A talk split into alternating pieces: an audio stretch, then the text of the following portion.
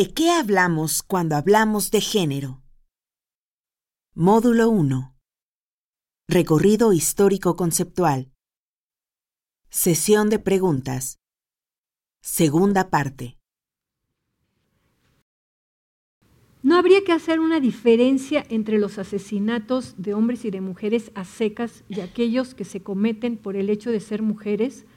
Claro, hay asesinatos que se cometen por el hecho de ser hombres, hay asesinatos que se cometen por el hecho de ser mujeres y hay asesinatos que no tenían la idea de que iba a ser hombre o que mujer, ¿no? Y que bueno, pasó el coche y lo atropelló y luego se dio cuenta si era hombre o si era mujer, o se le cayó una cosa encima y murió esa persona. Pero a los hombres que matan por ser hombres, hay mujeres a las que matan por ser mujeres.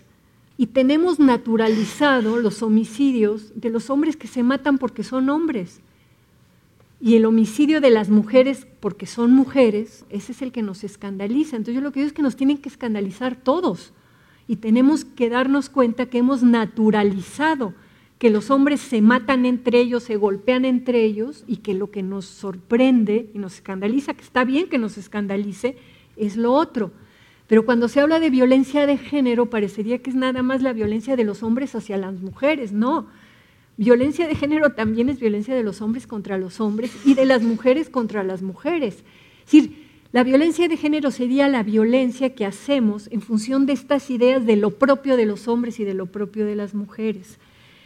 Yo creo que hay violencias, digamos, que tienen este contenido de crimen de odio, ¿no? Por eso hubo una discusión cuando se hablaba del término feminicidio, si se tenía que usar feminicidio o crimen de odio.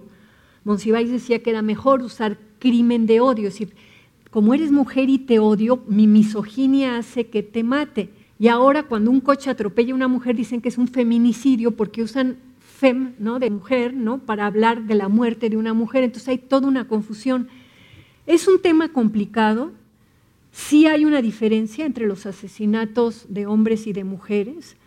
Y también hay una diferencia entre los asesinatos que se hacen de hombres contra hombres porque yo tengo que demostrarle que soy muy macho y eso es violencia de género. Yo soy muy macho y yo este me lo chingo, lo decapito, lo desollo, les hago lo que sea a los otros asesinatos a secas, como dicen aquí. Entonces sí, hay asesinatos a secas y hay asesinatos contra los hombres porque son hombres y contra las mujeres porque son mujeres.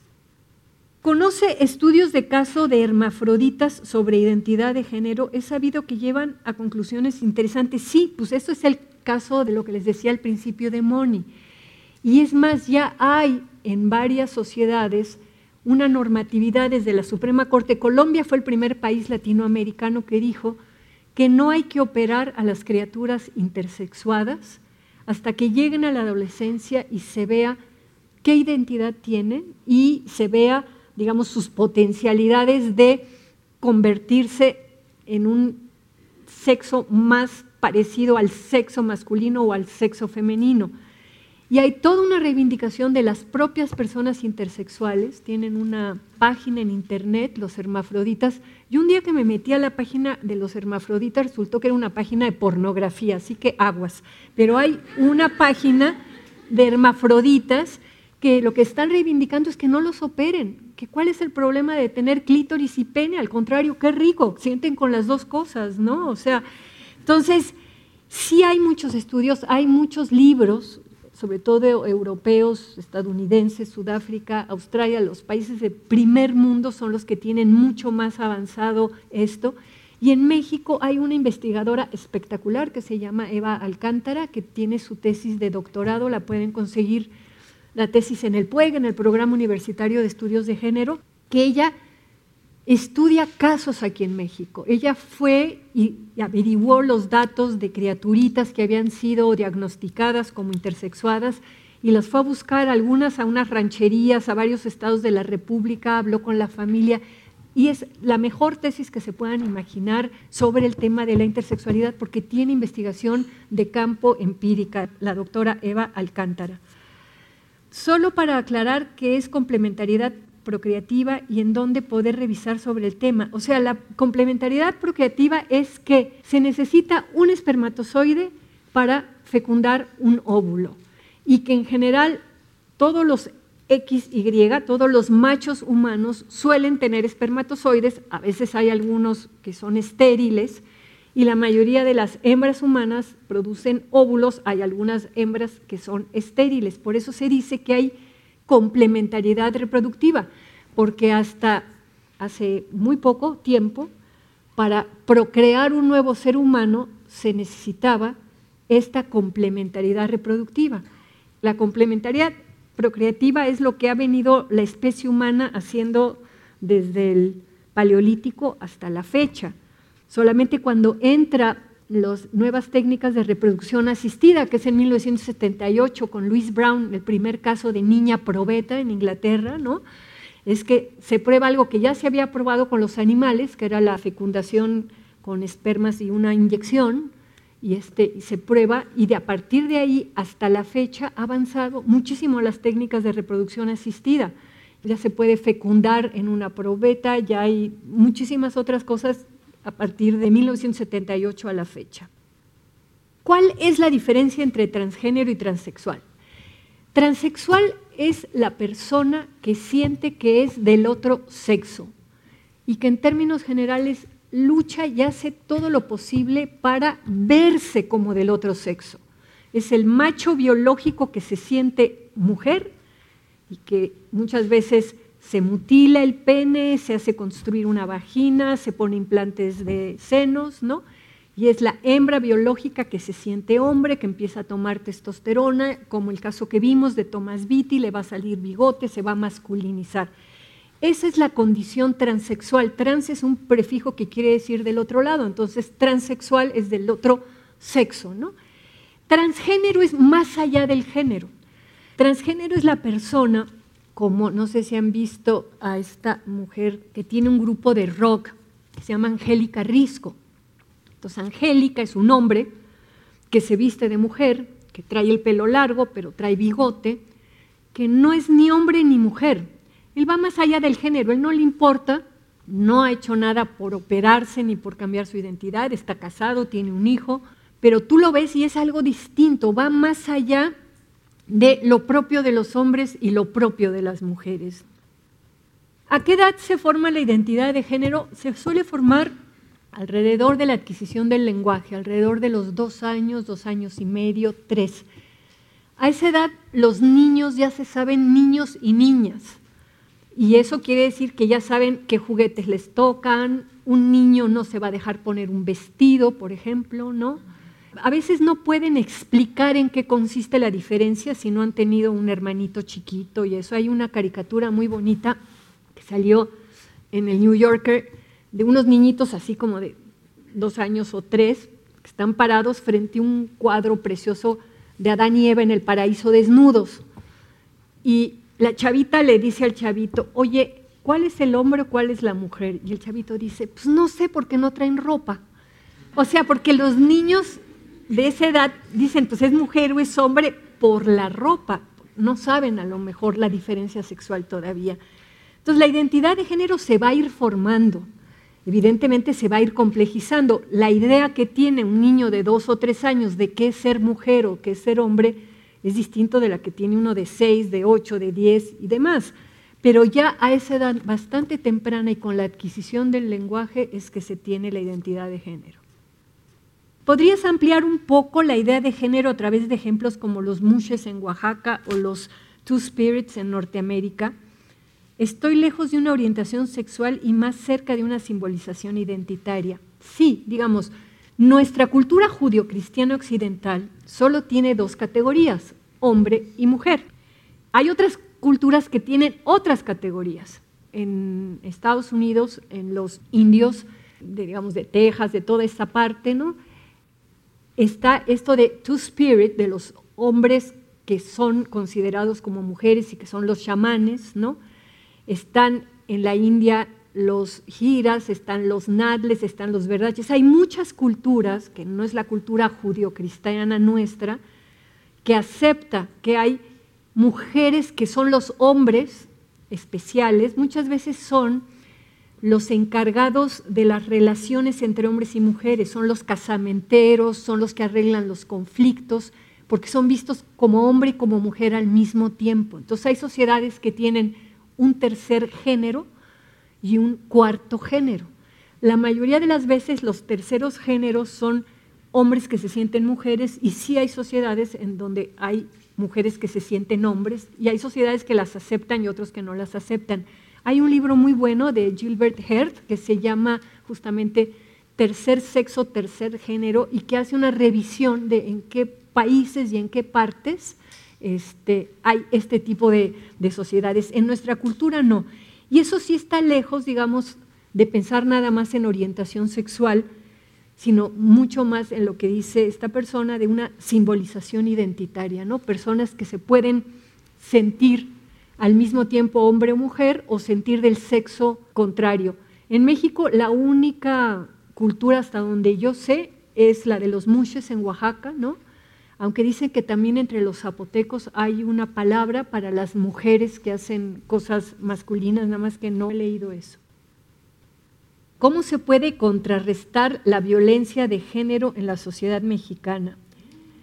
Hay una antropóloga que se llama Rita Laura Segato que dice que no podemos desvincular la violencia de género de las demás violencias, de la violencia económica, de la violencia política. Yo no trabajo mucho el tema de violencia de género y me parece que, digamos, sí se podrían hacer intervenciones desde el Estado, ¿no? no como esta ley general de acceso a una vida libre sin violencia, que me parece que fue una ley con buenas intenciones, pero muy mal diseñada, en donde se victimiza mucho a las mujeres y, por ejemplo, el desamor es causa de violencia. Bueno, por favor, digo, el desamor es una chinga, que no te quieran, es horrible, pero de ahí a que sea una causa de violencia, ya digo, me parece una locura, ¿no? Entonces, ¿cómo se puede contrarrestar? Bueno, yo sí creo que habría que hacer una educación mucho más igualitaria, que romper muchas de estas pautas de género, todo el mandato de la masculinidad, que es el tema de la fuerza, de la autoridad, ¿no? Creo que las organizaciones que han estado luchando desde hace rato con el tema de la violencia de género tienen un dilema muy fuerte porque es muy difícil, digamos, enfrentar por ejemplo, los feminicidios, ¿no? estas muertes con saña y con violación sexual que están ocurriendo a cada rato, sobre todo a muchas chicas jóvenes, pobres, obreras de la maquila o que andan en la calle, ¿no? Cuando no tienes ni un sistema de justicia, ni una policía, ni nada, entonces hacen cosas muy importantes. El Observatorio Ciudadano de Violencia ya logró que se ponga la alerta de género, ha logrado muchas cosas, pero es como remar contracorriente con una sociedad que en todo lo demás está, digamos, aceptando barbaridades todos los días, ¿no? Entonces, como ven, no soy muy optimista con el tema de lo de la violencia de género, pero creo que contrarrestar la violencia implicaría como uno de los primeros pasos entender cómo se producen estos mandatos de la feminidad y de la masculinidad que llevan, porque hay varias activistas feministas que se han preocupado, por ejemplo, por entrevistar a los violadores en la cárcel. Y han encontrado que muchísimos de estos violadores fueron niñitos a quienes sus mamás trataron de la chingada, porque todo violador es hijo de una mujer. ¿Y qué habrá pasado también allí sin culpabilizar a todas las madres? Pero es una pregunta que se plantean ellas y que me parece que hay que pensarla, ¿no? Como para que haya tanto odio y tanta cosa como para salir a violar mujeres. Entonces creo que hay, habría que hacer una investigación como más a profundidad sobre eso. Y creo también, y eso lo decía también esta Rita Laura Segato, que estudió el caso de Ciudad Juárez, la constitución de lo que ella llama las fratrías, que son grupos de hombres que para sellar un pacto entre ellos, una forma de sellarlo es matando a una mujer, no, a ver, si tú quieres entrar a este club, pues ahora vas y vamos a ver que eres tan valiente que eres capaz de matar y violar y eso. Entonces ella hablaba de este tipo de complicidades que tienen que ver también con un momento de la necropolítica y de una exacerbación de la violencia, ¿no? Entonces, pues contrarrestar sí lo veo difícil, pero supongo que tenemos que empezar a hablar de la violencia de género de otra manera. Eso es lo que podría yo decir. Es posible que los congresos de los estados se nieguen a modificar los códigos civiles respectivos y aceptar el matrimonio igualitario, no, no van a poder hacer eso los congresos porque ya está la resolución de la Suprema Corte. O sea, se van a resistir, sí, imagínense en Guanajuato o en alguno de esos lugares así súper conservadores, se las van a poner difíciles, pero a la larga lo van a tener que aceptar. Va a ser muy difícil para las parejas lesbianas y gays dar la batalla, o sea, van a llegar a un lugar y van a salir las personas a gritarles de cosas y aventarles rollos, ¿no?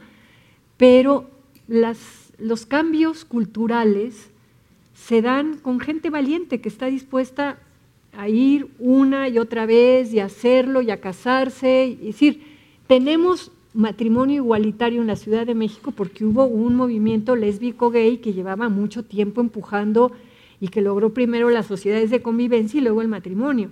Ahora hay la ventaja del respaldo de la Suprema Corte, pero imagínense en un pueblito, en, no sé, en Jalisco, en donde sea que se quieran ir a casar dos gays, pues capaz que los linchan.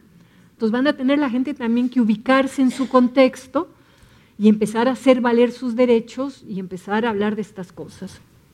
Si las diferencias sexuales en algunos casos se desmoronan paulatinamente, aunque perduran en el inconsciente, es posible que el género se encamine a desaparecer. Creo que no se va a desaparecer mientras exista diferencia sexual. Creo que lo que puede llegar a pasar, hay varios artículos de teóricas que han pensado, ¿no? ¿Qué es esto de deshacer el género, ¿no?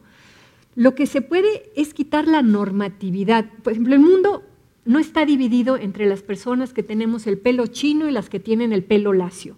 Existe el pelo chino y existe el pelo lacio, pero no se dice que las personas de pelo chino no pueden entrar a trabajar a tal lugar o las de pelo lacio. Y eso es lo que hemos hecho con la diferencia sexual. Claro que lo hemos hecho a lo largo de siglos y por razones de peso, o sea, no era nada fácil antes de que existieran los anticonceptivos, cuando todo el tema de la procreación ponía a las mujeres en una situación de mucha vulnerabilidad, el puerperio, las infecciones, los niños se morían como moscas. Es bien interesante las investigaciones históricas que veían que un hombre podía llegar a tener tres o cuatro mujeres porque se le iban muriendo después de que tenían el primer, el segundo, el tercer niño, ¿no? Eran momentos demográficos en donde había mujeres que llegaban a tener 10, 11 hijos, ¿no? Entonces, todo eso que ha cambiado le ha ido dando un estatuto distinto a la diferencia sexual. Lo que a lo mejor vamos a tener es ese estatuto distinto de la diferencia sexual y las simbolizaciones alrededor de la diferencia sexual van a cambiar. Cuando en Islandia hay una presidenta mujer casada con su mujer, es que está cambiando la idea de género. Entonces, sí va a haber, con todos estos cambios que están viniendo ahora, de personas que reclaman ser de un sexo que no es el que les corresponde biológicamente, digamos, con todas las flexibilidades que empieza a haber en muchas partes con respecto a la identidad. Hay lugares en donde el pasaporte ya si tú quieres, ya no dice ni hombre ni mujer, dice indeterminado. A un Estado ya ahorita no le importa. Durante un tiempo era muy importante saber si eras mujer o no, porque había prohibiciones con respecto a ser mujer o no. Ahorita las únicas prohibiciones fuertes están en la Iglesia Católica, que prohíbe que las mujeres sean sacerdotas, porque ya en otras religiones ya hay pastoras y ya hay rabinas, y ya, entonces se están borrando las prohibiciones. El género entendido como la simbolización de la diferencia sexual, más que desaparecer, va a tener un contenido menos discriminatorio, creo yo. Pero todos los siglos de cultura, todas las películas, todas las canciones, todos los rollos, novelas y demás que hablan de hombres y mujeres, va a ser muy difícil que desaparezcan o que no nos influyan en nuestras fantasías y en nuestras identidades. Se han elaborado manuales para el profesorado de nivel básico que buscan integrar una perspectiva de género en las actividades de las niñas y los niños. ¿Qué haría falta para reforzar o realmente integrar dicha perspectiva desde el ámbito educativo? Bueno, yo creo que prácticas, o sea, como las escuelas Montessori que ponen a los niñitos a que laven los trastos y a que hagan, porque una cosa es que la perspectiva de género haya logrado cambiar los libros de texto gratuito. Cuando yo entré al movimiento feminista en los 70 María Urquidi, que era la hermana de Víctor Urquidi, el del Colegio de México, hizo un análisis de los libros de texto. Y era impresionante. Había las figuras, ¿no? Entonces estaba Juanito de niño jugando con un cochecito y María jugando a la comidita con sus muñecas. Juanito de adolescente manejando un coche.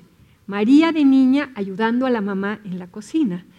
Juanito, Juan adulto manejando también un coche y haciendo no sé qué, y ella metida en la cocina. Entonces, claro, las imágenes ya estaban diciendo lo propio de los hombres y lo propio de las mujeres. Eso se logró cambiar en los libros de texto. La época que yo estudié en la secundaria, las mujeres estudiábamos cocina y los hombres electricidad. No sé si ya cambió eso, estoy muy alejada de los niños de secundaria, pero creo que las prácticas de que hay muchísimas labores que no deberían de tener género. Hay hombres que cocinan muy bien, hay mujeres que pueden a lo mejor hacer otro tipo de cosas consideradas masculinas, pero integrar dicha perspectiva desde el ámbito educativo, no podemos separar el ámbito educativo del ámbito social, porque una cosa es lo que aprenden en la escuela y cuando llegan a su casa y prenden la tele, ¿qué nos están diciendo los anuncios de la televisión, las telenovelas, las películas? Todavía hay. Empieza a haber un cambio. Me decían de que ahorita ya hay películas de Walt Disney en donde la princesa es la que es fuerte y ya no viene el príncipe a rescatarla, sino que junto con el príncipe los dos van y matan al dragón. Digamos, sí necesitamos que lo que se enseña en el ámbito educativo tenga un reflejo o una resonancia en el ámbito social, que pueda de alguna manera recibir esos mensajes de que lo propio de los hombres y lo propio de las mujeres no está tan marcado y es tan complementario, sino que hay mujeres que pueden manejar motos y cargar grúas y hacer no sé cuántas cosas, y que hay hombres que pueden a lo mejor cosar y bordear, ¿no?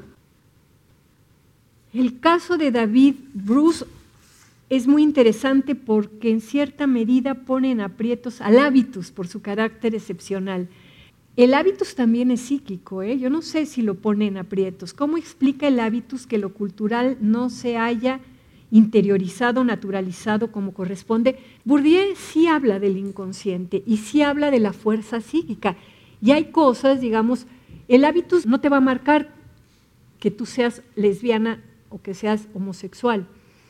Lo que va a hacer es que seas lesbiana o homosexual de una determinada manera, con ciertos gustos. El hábitus te va a dar lo que tu grupo considera lo propio de los hombres y lo propio de las mujeres y tú lo vas a transformar. O sea, el hábitus no explica todo, explica mucho, explica este proceso de interiorización de lo social. Dice, entonces, ¿cómo explica el hábitus que lo cultural no se haya interiorizado, naturalizado como corresponde?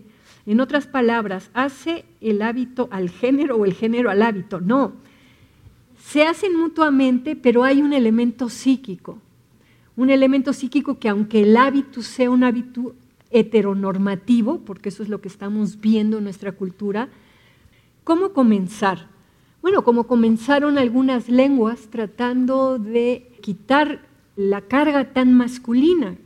Eso fue bastante fácil hacerlo en inglés. En vez de decir fireman, pensaron en decir fireperson, ¿no? Nosotros decimos bombero y se usa esta cosa tan incómoda de mexicanos y mexicanas, niños y niñas, ciudadanos y ciudadanas, porque no hemos seguido el señalamiento de Antonio Latorre, que dijo que había que usar la E como neutro incluyente y decir, les mexicanes, les aquí presentes, los estudiantes están contentes. Claro, nos suena aberrante a quienes hemos sido educados en el castellano, ¿verdad?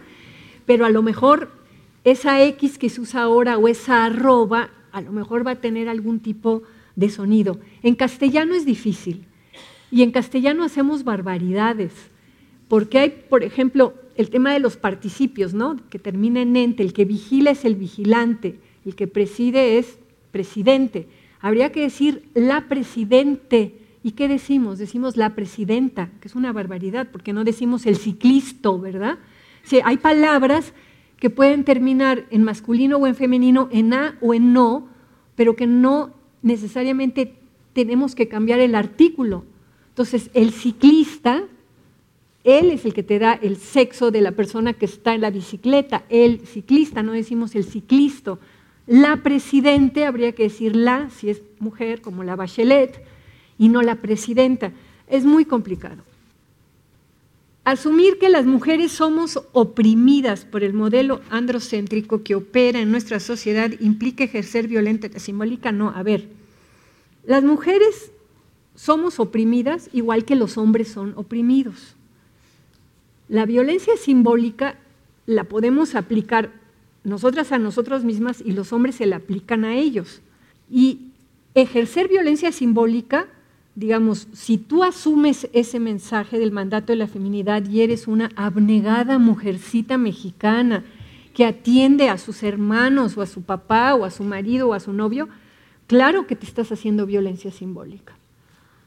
Si tú eres una mujer que se da cuenta que las reglas de las relaciones son que las mujeres debemos ser atentas y decides, ok, voy a ser atenta, pero también voy a exigir que me den chance de hacer tal y que él también. Entonces allí, aunque aceptes una parte de ese mandato, lo pones en contexto. O sea, tiene que haber un tema de reflexividad, porque si no reflexionas sobre ese mandato y simplemente lo cumples, para empezar vas a estar súper enojada, enojada de una manera que no lo vas a poder sacar hacia afuera. Y el enojo que no se saca hacia afuera se vuelve contra uno en forma de depresión. Por eso hay muchas más mujeres deprimidas que hombres.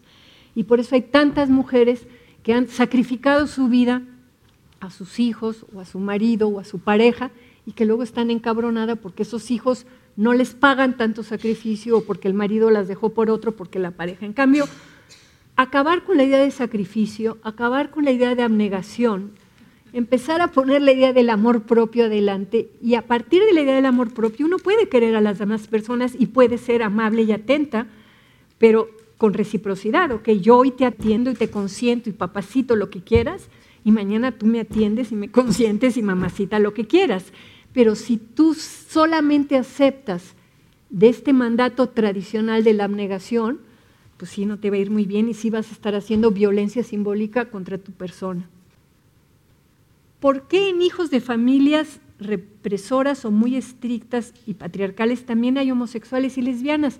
Porque no es el tipo de familia lo que hace la orientación sexual de las personas. Lo que hace la orientación sexual de las personas es una mezcla en el inconsciente de las sensaciones eróticas y placenteras asociadas a un determinado tipo de cuerpo que van a ir sintiendo es simplificando mucho porque esto es muy difícil de explicarse, necesitaría que una psicoanalista.